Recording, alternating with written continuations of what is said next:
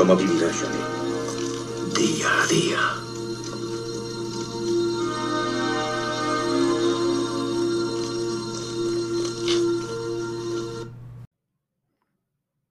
Muy buenas, 27 de enero de 2022. Hoy la noticia que más atención le he prestado es a, la nueva Juana Rivas. Ya tenemos aquí a otra que se llama Vero, que es una madre fugada y que quería incriminar a su exmarido con porno infantil, con somnífero y con presiones a su hijo. Pues sí, veréis, aquí la tipa esta, eh, lo que se estaba montando era lo siguiente. Eh, parece ser que dos amigas suyas, de la tal Verónica Saldaña, han denunciado a la policía que presionaba a su hijo para grabarle eh, falsos abusos sexuales de su padre. Qué bonito está eso, está precioso. Eso solamente se le puede pasar por la mente a una madre enferma totalmente a una persona que psicológicamente está totalmente enferma. Y además planeaba colocarle material pedófilo en el coche al padre y buscó pastillas para drogarle. Eh, y diréis vosotros, ¿y para qué lo drogaba al padre? Pues muy fácil. Le sustraía el móvil, le robaba el móvil y desde ese móvil se mandaba al móvil suyo amenazas a sí misma. Así pues, claro, queda totalmente incriminado el padre como si hubiera sido él. Esto sabéis que se puede hacer. A ti una persona eh, te coge el móvil, eh, se manda unos mensajes a tu móvil y luego elimina lo que se ha mandado y bueno, pues mm, a ti te queda constancia en tu móvil de que ha llegado desde el suyo, pero luego el padre, si no se da cuenta que le han manipulado el móvil y además han borrado los mensajes, pues no le queda ninguna prueba. Qué bonito está eso en estas madres, en estas madres progres, que más que progres las veo que son gentuzas. Estas eran de las que tenían que nacer y Dios desde arriba tenía que decirle, esta no va a tener hijos en su vida, ¿eh?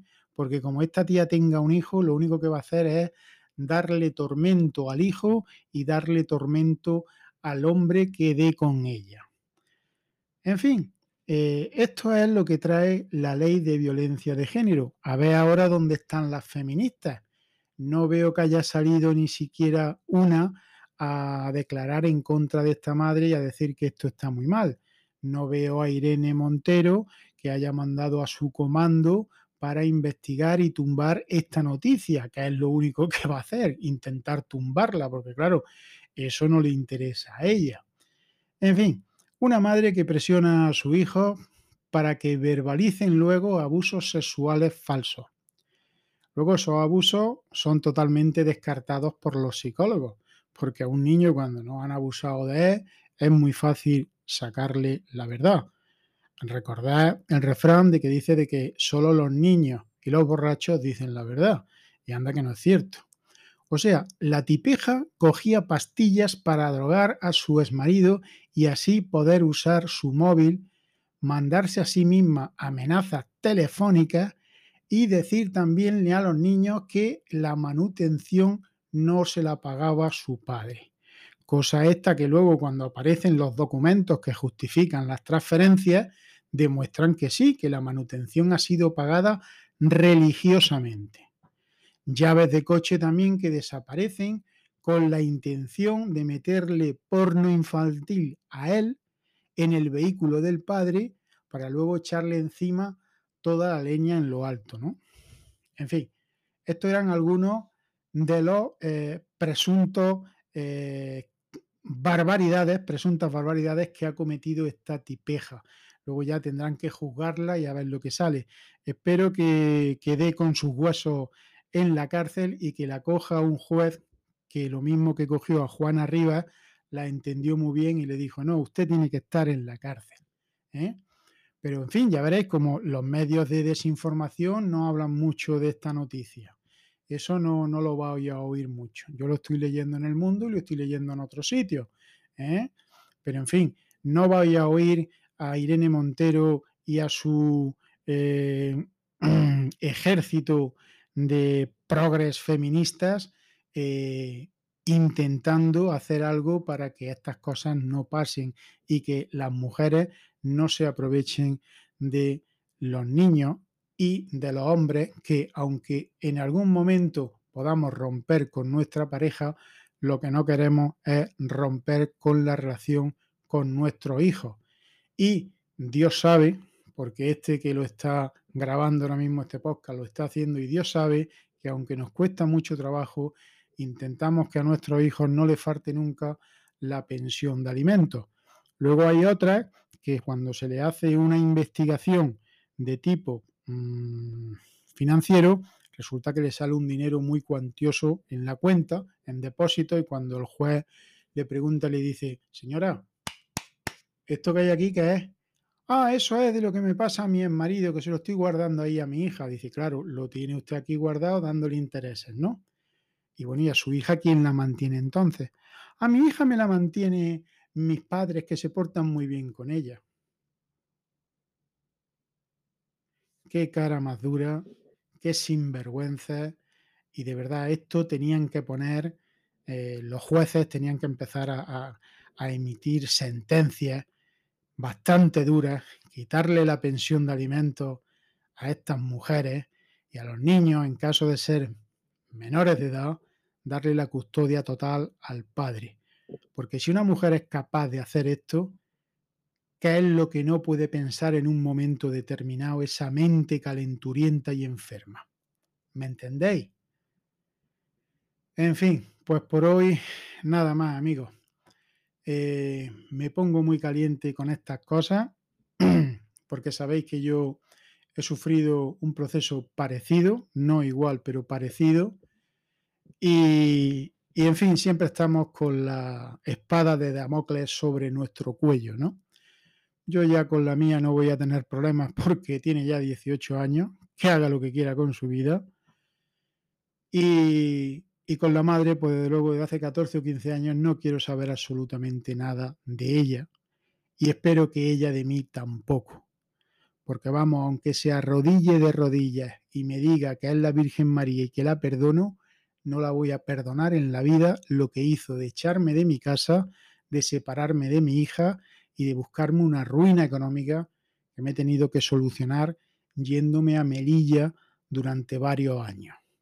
Si no llega a ser porque me voy a Melilla, pongo camino y carretera de por medio y además eh, allí empecé a ganar algo de más de dinero para poder amortizar todas las deudas en las que me metió esta señora con el tema de los abogados y tal, ¿eh? yo no sé dónde estaría ahora este que os habla. Pero en fin, he vuelto a mi pueblo, vivo tranquilo, me gustaría tener una muy buena relación con mi hija, pero a mi hija también le comió la cabeza, la puso en contra mía y bueno, ya algún día os comentaré que tengo grabado el juicio. Cuando le preguntaron a mi hija, cuando solicité la custodia compartida, que qué opinaba de su padre, ya veréis las perlas que soltó mi hija por la boca. Eso teniendo en cuenta que su padre, cuando se fue a Melilla, eh, hizo un poder que le dejé a mi hermano eh, por si había algún problema para que actuara y eh, no pasaba más de 15, 20 días sin que yo viniera por aquí a estar con mi hija todo el tiempo posible. Pero en fin, cuando la niña luego declaró en ese juicio por la custodia compartida, la niña dijo que yo no había cumplido nunca el horario y que yo apenas había venido a verla desde Melilla. Maldita sea mi sangre, hija mía. Si tuvieras la de horas que me pasé en el barco cruzando el mar de Alborán, si tuvieras la de veces que tuve que coger un avión en el que tu padre, por lo grande que es, iba totalmente eh, enclaustrado, totalmente apretado, porque los, los, los asientos de los aviones son muy pequeños, y cogía y llegaba a Granada, cogía un coche de alquiler y me iba a la Carolina con el coche de alquiler. Y en cuanto llegaba, lo primero que hacía era coger a mi hija, porque nadie se hacía cargo de mi hija nada más que su padre. Y ahora me lo paga pues como me lo ha pagado. Que lleva cuatro años sin venir a verme, que lleva cuatro años sin llamarme, que la llamo un día para decirle ten cuidado, que viene una pandemia, eh, no te vaya a pasar algo, extrema las precauciones y me mandó a la mierda directamente. La felicito por Navidad o cuando llega el día de su santo, el 12 de septiembre, y ni siquiera me contesta. ¿eh? Eso es lo que yo me merezco, hija. ¿eh? Eso es lo que se merece un padre que religiosamente te abona todos los meses la pensión de alimentos, ¿eh? que son 460,76 y ya veremos a ver el mes que viene cuando se actualice el IPC lo que tengo que seguir pasándote. Eso es lo que me merezco. Pero claro, con estas con estas zorras, porque, porque es que no tienen otro nombre, me refiero a la a la oh, a la Verónica Saldaña y a la Juana Rivas, ¿eh? me refiero a esas dos personas, con estas zorras, pues te puedes esperar cualquier cosa. Y estoy seguro que siempre que están los hijos con ella, le están metiendo caña contra el padre. Todo lo contrario que he hecho yo. Que cuando estaba mi hija y me decía, es que mamá, es que mamá, le decía, digo, María, ya hemos terminado.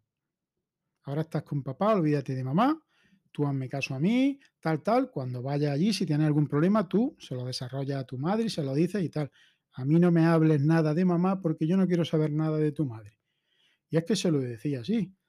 ¿Cómo iba a querer saber de, de, de mi exmujer con lo que me hizo?